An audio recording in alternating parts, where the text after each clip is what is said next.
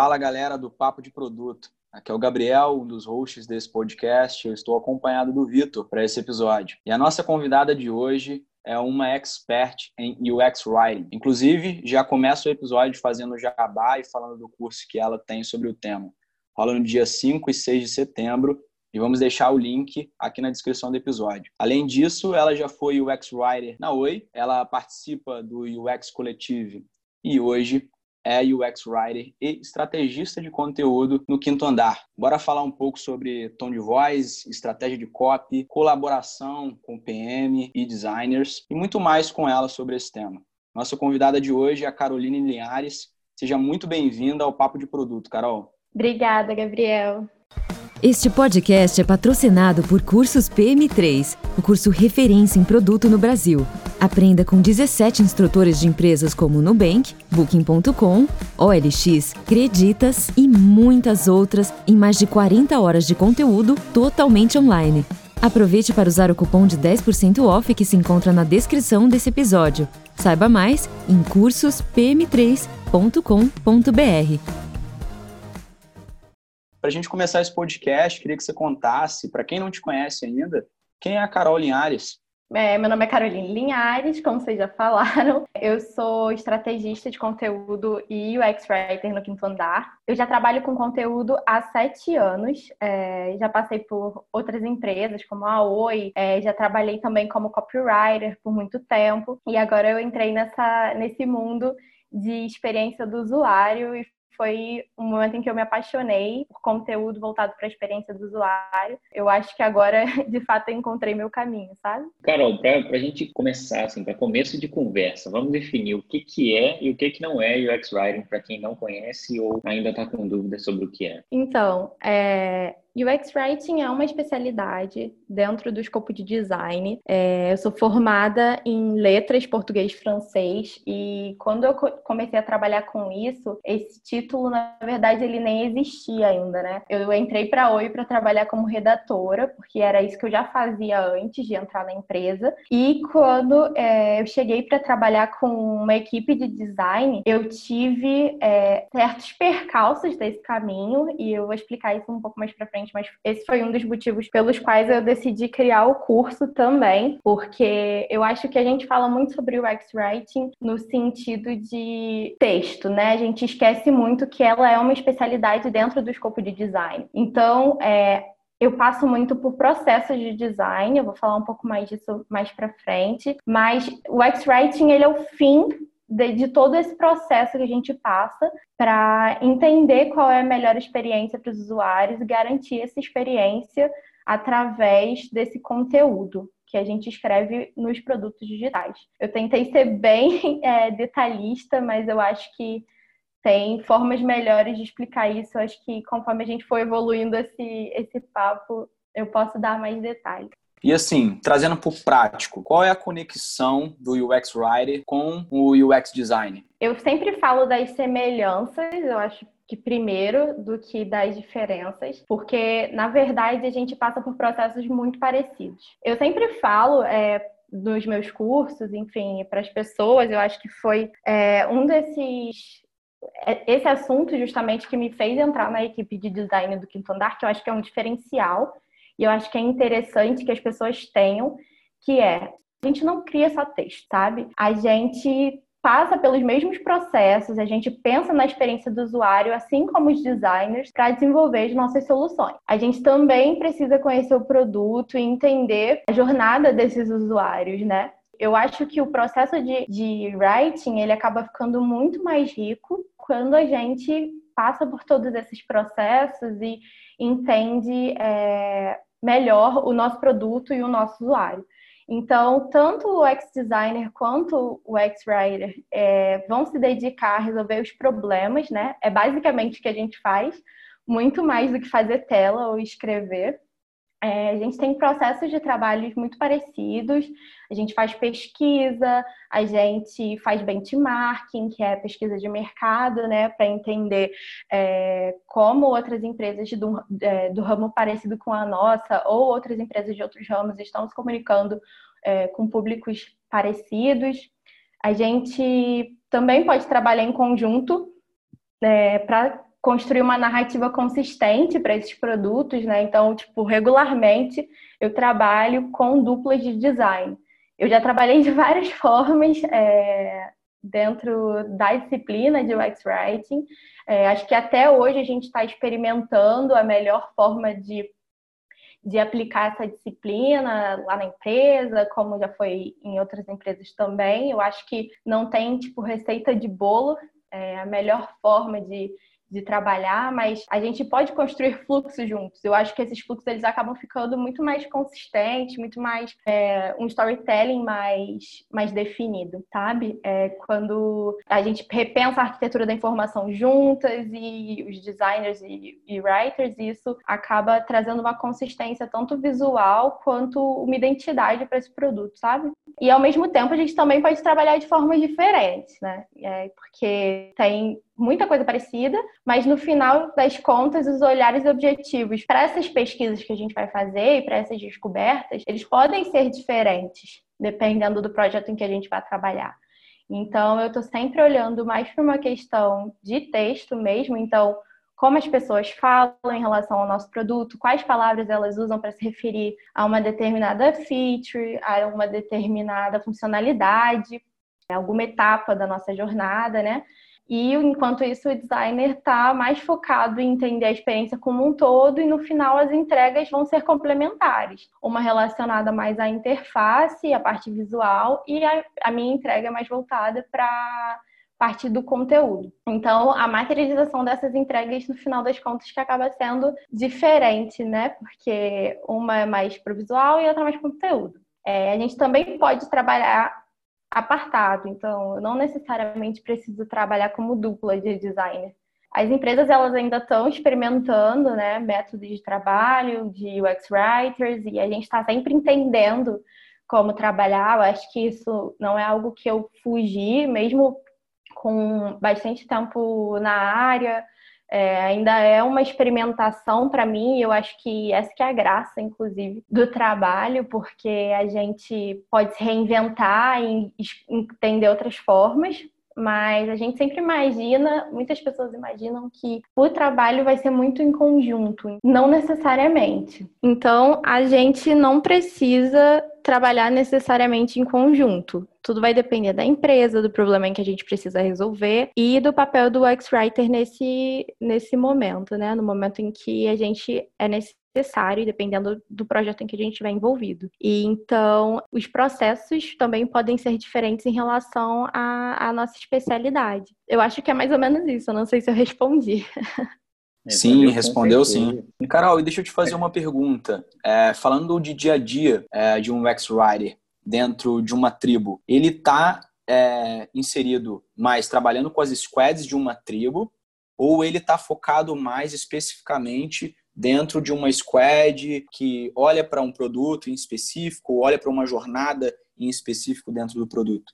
É, então, eu acho que tudo depende, como eu falei antes. Já trabalhei em diferentes, em diferentes esferas, assim. Eu já trabalhei em design ops, porque assim, no quinto andar nós somos muitos designers, né? E eu sou a única UX writer da empresa. Então, assim, meu trabalho ele tem que ser muito estratégico e atender essa demanda, né, de muitos produtos, muitos serviços que a gente tem que abraçar, mapear, enfim, é, poderia ser complicado abraçar esse mundão ao mesmo tempo, né, é, de uma vez, na verdade. E aí, é, eu já trabalhei em design ops, e aí o meu papel era muito mais ferramental, assim. Então, eu criei um guia de boas práticas de writing, que era uma coisa que ainda não existia na empresa. É, eu criei um guia de linguagem inclusiva, que era algo que a gente queria endereçar com mais, com mais força né, na empresa, porque a gente tem, tem essa ideia de cuidar das pessoas. Então, é, como a gente cuida das pessoas, tratando elas de uma forma mais, mais igual dentro do nosso produto. Enfim, então o meu papel nesse caso era muito mais de instruir os designers a como escrever de, de uma forma melhor. Então era um trabalho um pouco mais escalável do que ele é enquanto quando a gente trabalha dentro de uma squad, por exemplo. Mas também é muito interessante quando a gente pode trabalhar dentro de uma squad, dentro de uma tribo. Então, para quem não sabe, as tribos normalmente tratam é, de um assunto mais macro, porém mais específico, né, do que uma área de produto, por exemplo. E dentro dessa tribo você tem várias squads, às vezes, uma ou duas, enfim. E quando você trabalha na tribo, você consegue endereçar o conteúdo pensando naquele objetivo. Então, a gente consegue tratar, se a sua tribo está tratando com um usuário, por exemplo, específico, você consegue mapear a jornada desse usuário e construir a sua estratégia de conteúdo dessa forma. Quando eu trabalhei em tribo, que eu já trabalhei em tribo também, não em squad, em tribo, o que a gente sempre faz é entender qual é o projeto que tem mais necessidade de ter um X-Writer olhando. É, naquele momento. E aí a gente começa a partir daquele projeto a repensar uma estratégia de conteúdo. Então, eu já criei guia de, guia de conteúdo para tribo especificamente, porque tratava de um usuário diferente em relação a outras tribos, enfim. Então, é, a gente pode endereçar, quando a gente trabalha na tribo, uma comunicação mais voltada para uma etapa da jornada específica, para um usuário específico, dependendo do que aquela tribo vai tratar. É, e aí, não necessariamente você vai trabalhar como dupla de design, né? Você vai trabalhar de uma forma mais, é, mais ampla, assim. Não é macro, porque macro mesmo eu estava trabalhando quando eu estava olhando para todos os contextos, pensando em conteúdo escalável de uma forma mais expandida, assim, sabe? Mas quando a gente olha para tribo, você consegue pensar nesse conteúdo de uma forma mais, é, de uma forma macro dentro daquele universo. Então, você consegue conversar com esses usuários e entender qual é a diferença do tom de voz deles em relação a, a outros usuários. Você consegue entender é, quais são os sentimentos dele dependendo de cada uma das etapas da jornada e, qual, e como você precisa falar com esses usuários dependendo do momento em que você vai é, lidar com eles dentro do seu produto. É, então, tudo isso acaba variando. E aí a gente acaba olhando para um usuário macro, de uma forma mais ampla, você entende quais projetos aquelas squads estão tocando e qual é o objetivo final de todas elas, assim, né? Enquanto entrega de tribo.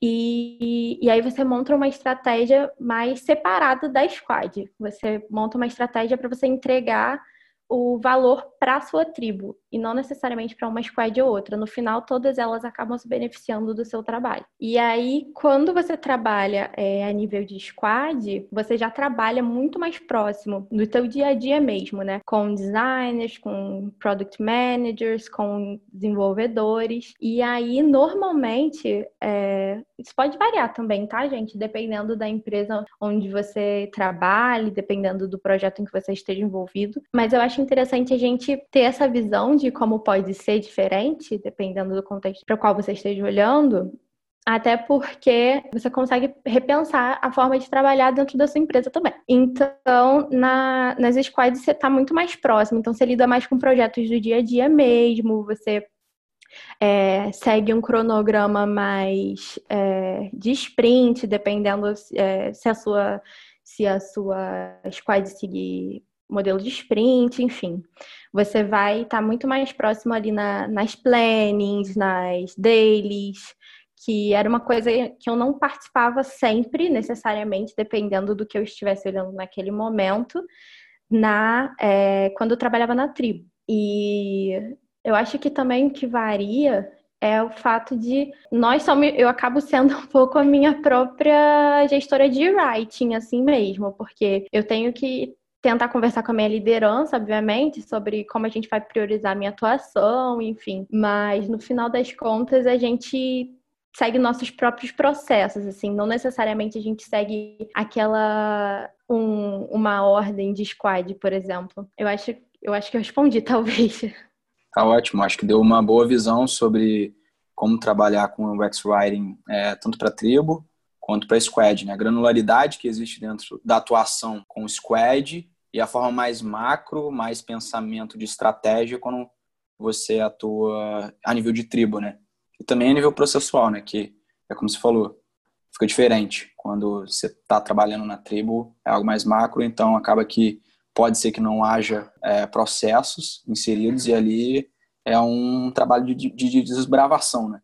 Sim, sim. E eu acho que também é porque eu não estou nesse, nessa posição agora, mas a gente tá, a profissão está crescendo, as pessoas estão começando a contratar mais UX writers, enfim, as equipes estão começando a se formar. Então, algumas empresas você já tem gestores de UX, write, de UX writing com equipes, então já é outro processo. Então, você já pensa em UX writing enquanto área. Então, uma disciplina dentro da área de produto. E aí essa granularidade ela pode ser diferente. Essas pessoas podem estar distribuídas de outras formas, entendeu? Dentro das squads, a nível de tribo, aí eu acho que depende da estratégia de cada empresa mesmo. Seria tipo Legal. tipo uma visualização de, de chapter, né? Então você tem ali galera de PM, a galera de UX, a galera de UX Writing, né? Isso. No mundo ideal é isso, né? É, é pois é. pois é, deve dar para fazer um trabalho bem interessante, assim, quando você tem uma equipe grande de, de writers, enfim. Quem sabe no futuro eu volto aqui para falar sobre isso. Vamos convidar você novamente para falar sobre isso. Tá ótimo.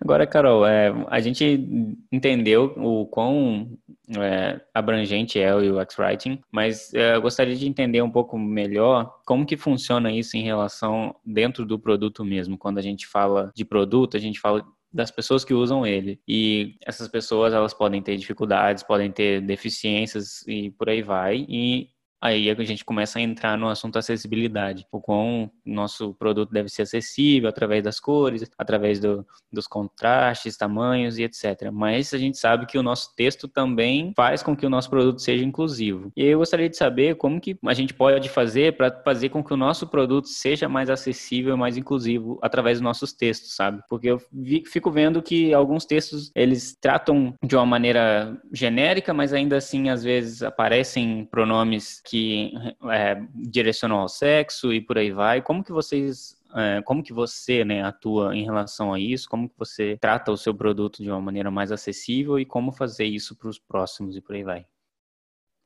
Boa. É, então, a língua portuguesa, de uma forma geral, ela tem o gênero muito marcado, né? As desinências de gênero, enfim. E essas desinências, elas não têm um papel só estrutural na nossa língua, elas têm um papel social. Então, quando a gente fala sobre meninas e meninos, por exemplo, quando você fala sobre, quando você diferencia meninas e meninos, você já traz toda aquela carga que vem por trás do ser menina e ser menino. Então, tem aquele peso do azul e do rosa, tem o peso da menina tem que se comportar em determinadas situações e menino pode fazer o que ele quiser, ou então meninas amadurecem mais cedo, enfim o gênero é, na nossa língua, eu não vou me estender muito nesse assunto, porque é um assunto muito longo, é, mas ele tem um papel social, assim, ele ajudou a gente a construir algumas. É, alguns parâmetros muito segregacionistas, enfim, que limitam as pessoas, limitam a potencialidade das pessoas, o talento, enfim. A ideia de você construir uma linguagem mais inclusiva, e eu vou falar já já como algumas técnicas que você pode usar nesses casos, é você tentar evitar esse tipo de limitação, né? Evitar esse tipo de cerceamento das pessoas mesmo, né? Isso é um pouco difícil porque nem sempre a gente encontra alternativas muito fáceis para contornar essas situações. Então, vou dar um exemplo prático. No quinto andar, a gente trabalha com dois atores é, muito específicos que é proprietário e inquilino. São duas figuras masculinas, assim.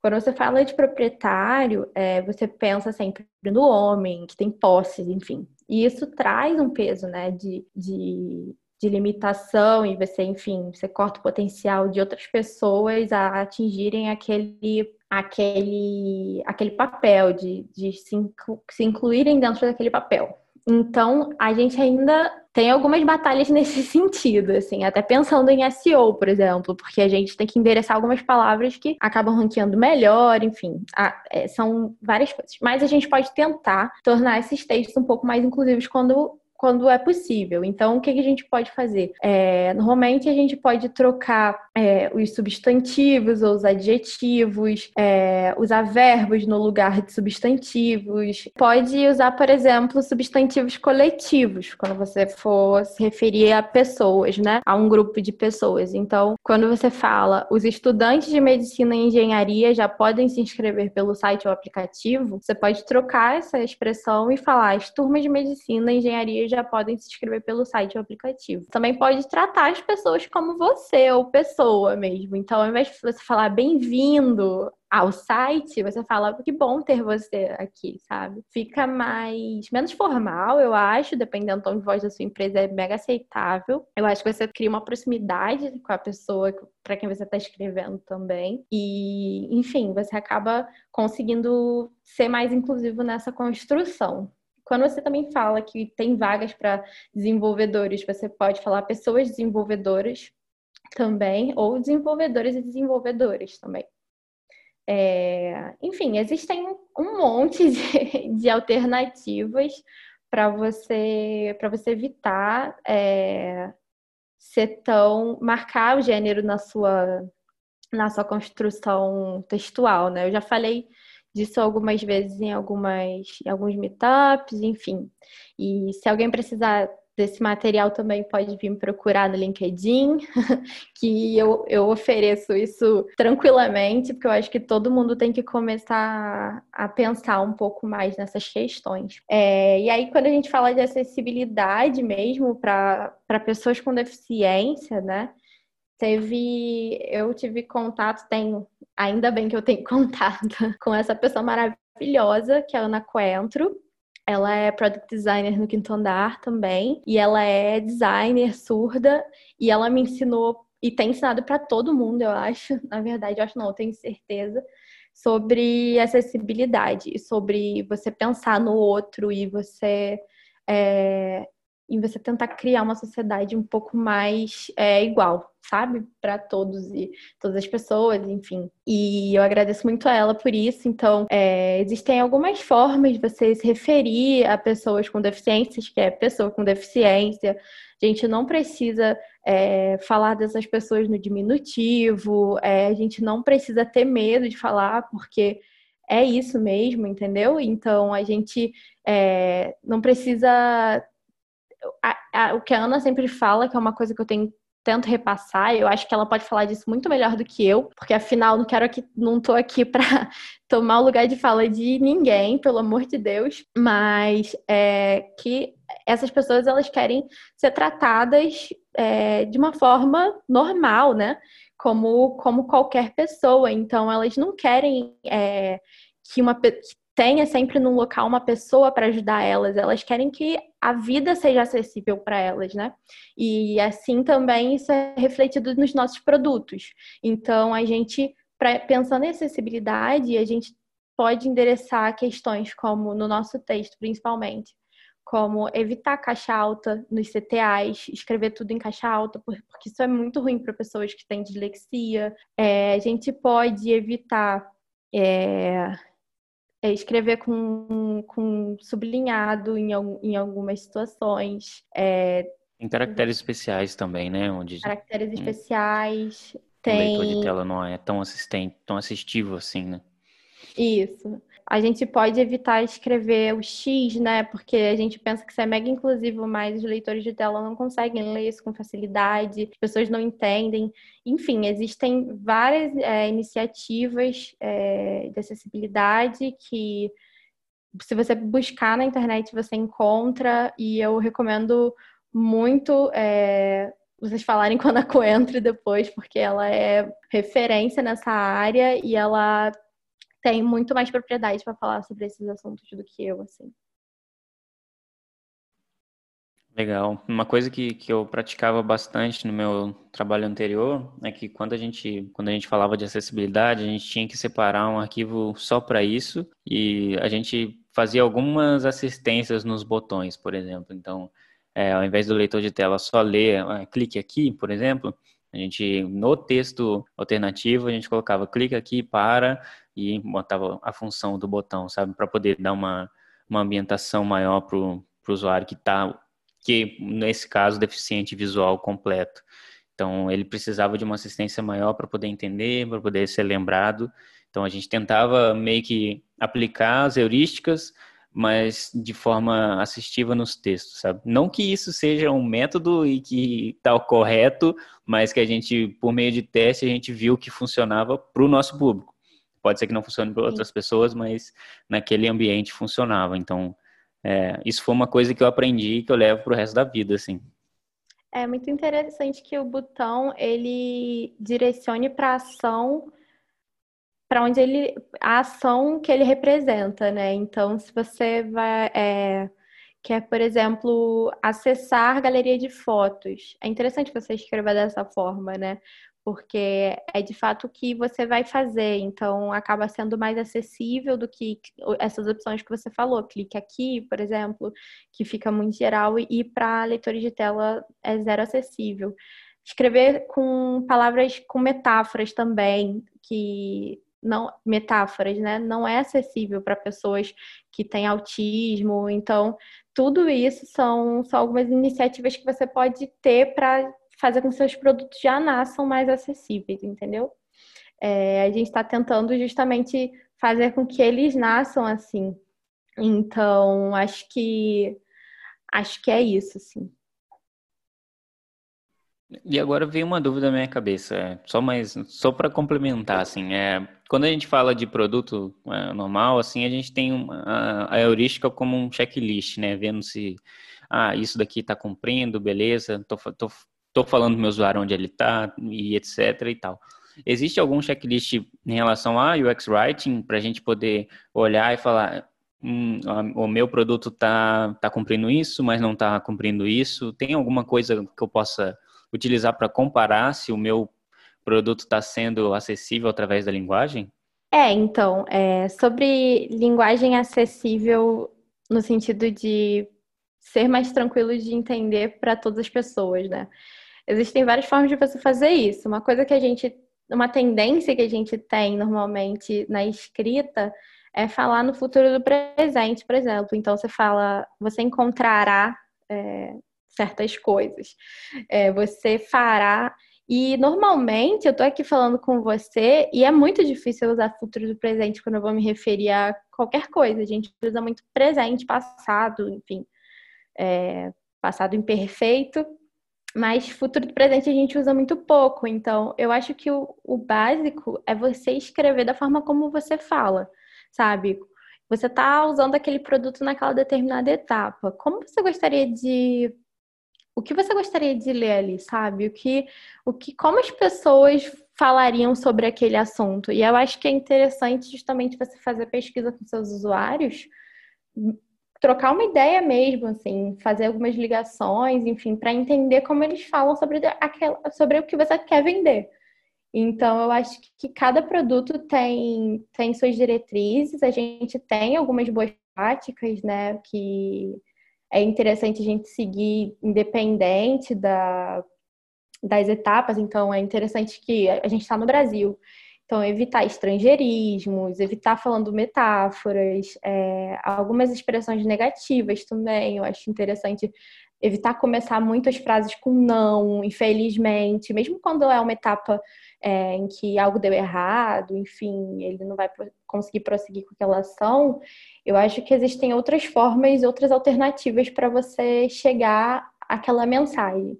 Então, você pode é, ao invés de falar que você não encontrou o que ele estava buscando, você pode dizer que aquilo ali não está mais disponível e mais ele tem outras alternativas, enfim, tentar buscar essas, essas, esses caminhos, né? Também tem questões de hierarquia de conteúdo, né? Então, é, quando você está escrevendo, normalmente quando a gente está passando pelos produtos digitais, enfim, vai fazer uma compra, está passando por um fluxo, nem sempre a gente lê o que a gente tá exatamente tudo que está naquela tela. Então, a gente normalmente escaneia aquela tela. Então, é importante que o seu texto tenha a mensagem principal no início das frases. Então, pensar nessa ordem, né, de, do que você está oferecendo para os seus usuários. Então, é, falar o que é mais importante no lugar de destaque da sua tela. é, no início das suas frases, colocar nos títulos, ao invés de colocar nos subtítulos, o que o que você quer passar durante aquela etapa, o que você quer explicar sobre aquela feature. Então, é importante que essa informação ela tenha destaque, que ela esteja no início do texto. É, tem um livro de linguística cognitiva que eu, que eu gosto muito, que é, eu, é do Stephen Pinker, é, Guia de Escrita. Ele fala sobre a escaneabilidade né, da mente humana. Então, normalmente, a gente lê e presta mais atenção no que está no início das frases e no final. Então, o que está no meio é menos relevante, assim. É até engraçado, mas de fato a gente lê assim. Se você está lendo até mesmo um texto no Medium, por exemplo, normalmente se você está com pouco tempo, enfim, você quer consumir aquilo um pouco mais rápido, você acaba lendo o início e o final dos parágrafos. Você dá menos valor para o que está no meio. Então, é muito importante pensar nessa hierarquia. É... Existem algum, algumas boas práticas assim. Então, Existem várias, na verdade. Eu posso falar de algumas, acho que eu já falei de algumas, mas é isso, usar um tempo verbal mais simples, é, falar mais na voz ativa. A gente fala muito em voz passiva, às vezes, no nosso produto. Isso dá ideia, às vezes, de que a gente não vai resolver aquele problema. Então, a gente meio que se exime, sabe? Num, de resolver, fala que aquilo ali vai ser resolvido. então, tipo, não, isso aqui, eu vou resolver isso aqui, vamos resolver isso aqui para você. Tem uma outra entonação. É... Tem algumas diretrizes assim, mas eu acho que tudo depende do, do teu produto também, até onde você quer chegar com esse conteúdo. Interessante demais, Carol. Eu queria falar um pouco sobre o fio condutor da experiência, que é o seu curso é, queria que você contasse para gente como é que foi entrar no ramo da educação e de onde surgiu essa ideia. Como falei para vocês no início, eu entrei em UX Writing, eu caí meio de gaiato, assim, nesse, nesse universo. E aí, é, eu tive muita dificuldade de entender como construir esses processos e como fazer um trabalho legal, assim falando minimamente dessa forma, porque eu sempre via que os designers eles seguiam é, processos muito, muito bem detalhados e eu sempre fui tipo uma redatora, né, para para várias squads, para várias é, equipes e isso sempre é, teve um impacto assim no meu trabalho. Eu sentia que eu não conseguia fazer um, o meu, meu melhor ali eu precisei falar com, com muita gente e pesquisar muito sobre o processo para entender como eu poderia construir um trabalho legal. E aí eu comecei a, a criar meu, pró meu próprio processo na Oi, enfim. Assim a gente consegue montar guias de, de comunicação muito mais fácil. E eu comecei a pensar o que, que eu gostaria de saber é, quando eu tivesse entrado nesse mundo, né? Que eu gostaria que, que as pessoas tivessem me falado antes de eu entrar nesse ramo. Então, meu curso foi todo pensado é, para pessoas que realmente querem começar a carreira, mas não sabem como. Que eu lia muito sobre o X-Writing, é que era um, é, era um texto que ele precisava ser funcional, que ele precisava ser útil, claro, conciso, enfim. Isso tudo é muito legal, de fato. Ele, ele é um texto que ele precisa ser claro, conciso. Mas só essas informações, elas não foram suficientes para que eu conseguisse criar um processo de trabalho interessante, sabe? E escrever de uma forma legal. É, porque o texto é claro, realmente, mas o que é um texto claro?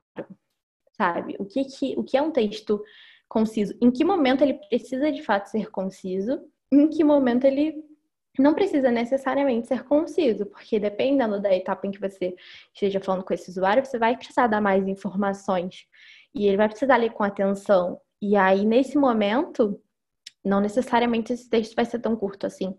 Então, é, o meu curso ele passa muito por processos de, de, design, assim, que são aplicados no dia a dia de UX Writing. Mostra como esses processos eles são adaptados para a ótica de conteúdo mesmo, de estratégia de conteúdo. É, e fala muito sobre a atuação de UX Writers dependendo é, da, do posicionamento dele dentro de tribos, squad, na área de produto em si. Legal. E você comentou sobre a dificuldade, né, quando entrou na área para entender os processos e até se ambientar. Quais livros, cursos você usou de referência e para você também indicar para quem quer trabalhar com produto sendo um UX writer? Sim. É, eu comecei lendo um, um, livro que ele é default de, de, de UX Writing, que é o Microcopy, é, The Complete Guide. Ele é muito bom. É, eu indico sempre para todas as pessoas que querem entender um pouco mais sobre o universo de microcopy. Mas eu gosto muito dos livros de design em si. Então, tem um livro em inglês até, desculpa, eu vou, eu vou indicar livros que tenham tra são, são traduzidos, mas tem o Design is Storytelling, da Ellen Lupton. É muito bom, é, fala muito sobre como você consegue construir histórias através do seu produto. Tem a redação estratégica para o X, que é um livro novo, mas que, que abrange bem esse universo sobre é, estratégia de conteúdo UX Writing. Eu acho que para quem está entrando nessa área também é interessante ser o livro Sprint, é, método usado no Google para testar e aplicar novas ideias em apenas cinco dias. Esse livro é super completo, fala sobre como são as dinâmicas dos times, enfim, como nasceu essa metodologia né, de sprint. E eu acho bem bom para quem está começando a, a, ingressar nessa área. Até porque quem te, começa a trabalhar com X-Writing normalmente são pessoas que têm uma bagagem de jornalismo, tem uma bagagem de letras, enfim, pessoas de conteúdo. Então, quando você chega nesse mundo de design e às vezes você não tem tanta bagagem de design, você leva um tempinho para aprender e pegar. Por isso que eu acho interessante falar muito sobre esses processos no, na primeira etapa do meu curso. É, eu estou querendo fazer um, um, mais avançado, que aí são para pessoas que já trabalham com design mesmo e querem, é, sei lá, tornar o, o, conteúdo escalável na empresa, enfim, entender como criar tom de, é, guias de tom de voz, guias de comunicação, bancos de texto, que é algo que eu tenho feito assim no meu dia a dia e tem dado muito certo, tem tornado os conteúdos super escaláveis. Enfim, mas é, eu acho interessante pessoas que estão começando na área lerem mais livros de design, assim, eu, eu recomendo super, principalmente para quem está começando. Eu gostaria de dar uma de entrão aí e indicar também, porque o da Ellen Lupton foi o que me colocou no, na, na cabeça de que eu devia me importar com o texto. E depois eu li um chamado Storytelling for User Experience, do, do Kevin Brooks e da Whitney Kesenberry, que não, não é para quem quer trabalhar com UX Writing, mas quem quer trabalhar com design. Ele, ele, foi, ele foi mais abrangente, mas ele me, me deu um conteúdo inesperado, assim.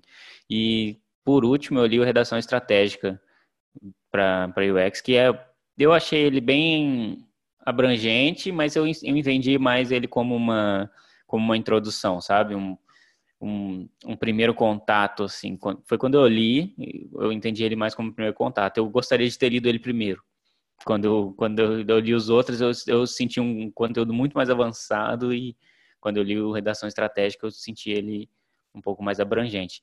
Mas são ótimos livros, eu realmente recomendo de coração todos esses. E para mim, eh, todos eles não, não servem só para quem quer ser UX writer, sabe? Para quem quer se aprofundar em design, tudo vai ser um conteúdo muito, muito de muito valor, né?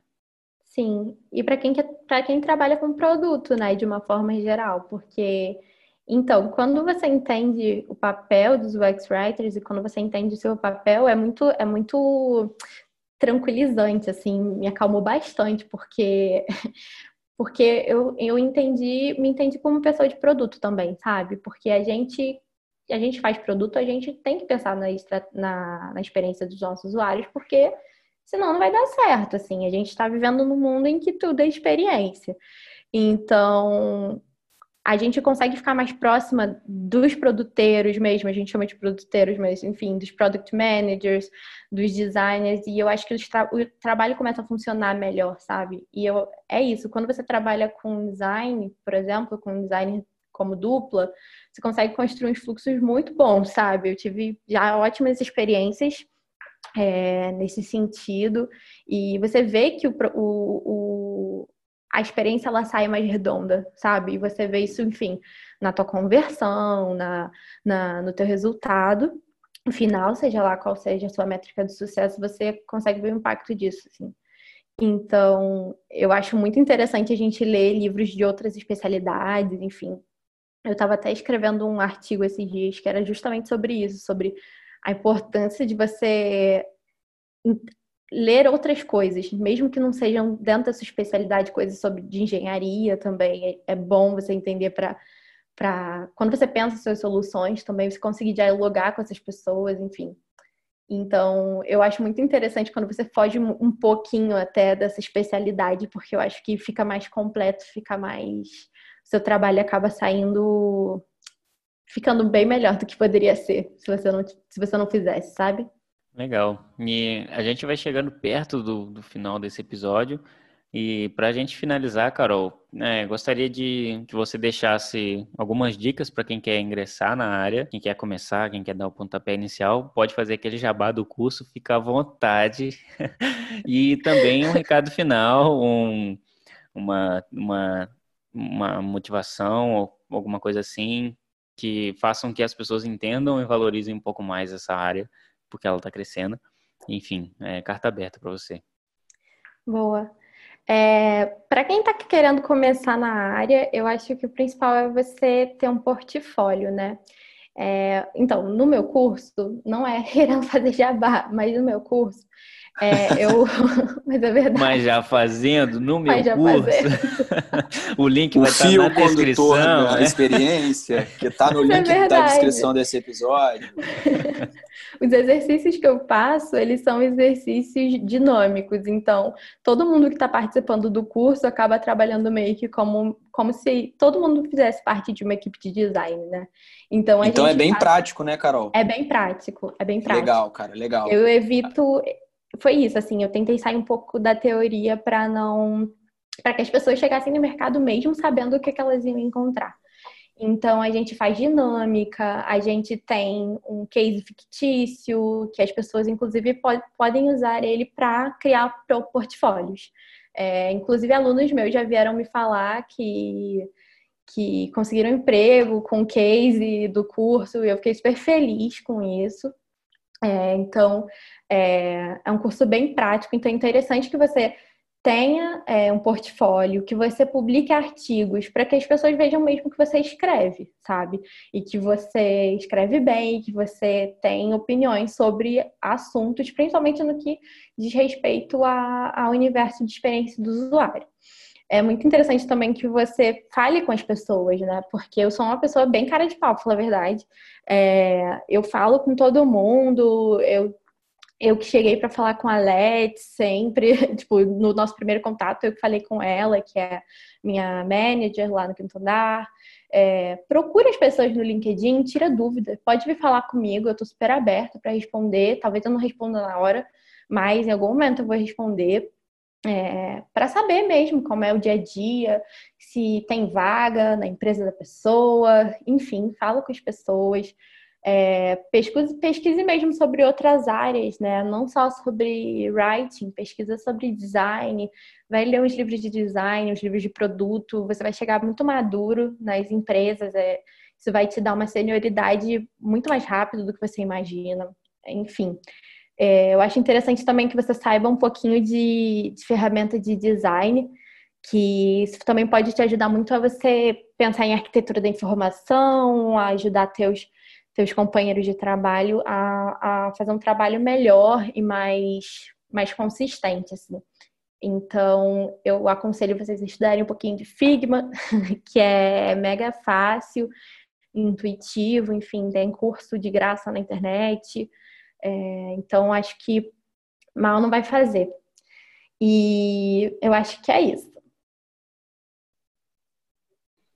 Legal, legal demais. É, quem não, eu acho que quem não anotou, anote agora.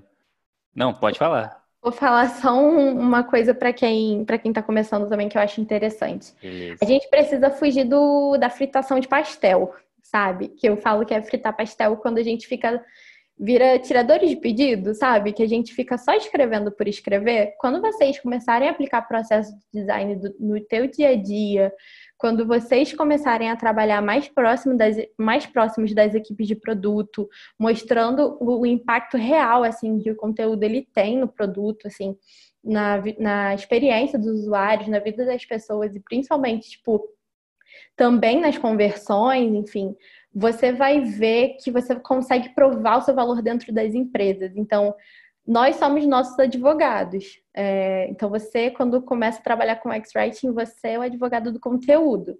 Então, é importante que você assuma esse papel e seja cara de pau mesmo. Entrou na empresa, fala com todo mundo, fala com os stakeholders, entende, conversa com seus usuários, que você vai ver a diferença que isso vai fazer no seu trabalho.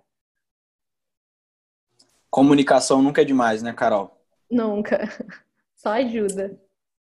Carol, muito obrigado pelo seu tempo, é, disponibilizar um tempinho para bater aqui um papo de produto com a gente. Cara, foi um prazer enorme é, ter você aqui no nosso podcast. Acho que vai agregar demais esse episódio para todo mundo que se interessa pela área, para todo mundo que se interessa por produto. Então, muito obrigado por disponibilizar seu tempo e bater um, um papo de produto com a gente. Eu que agradeço, Gabriel e Vitor. Obrigada mesmo pelo convite, foi maravilhoso.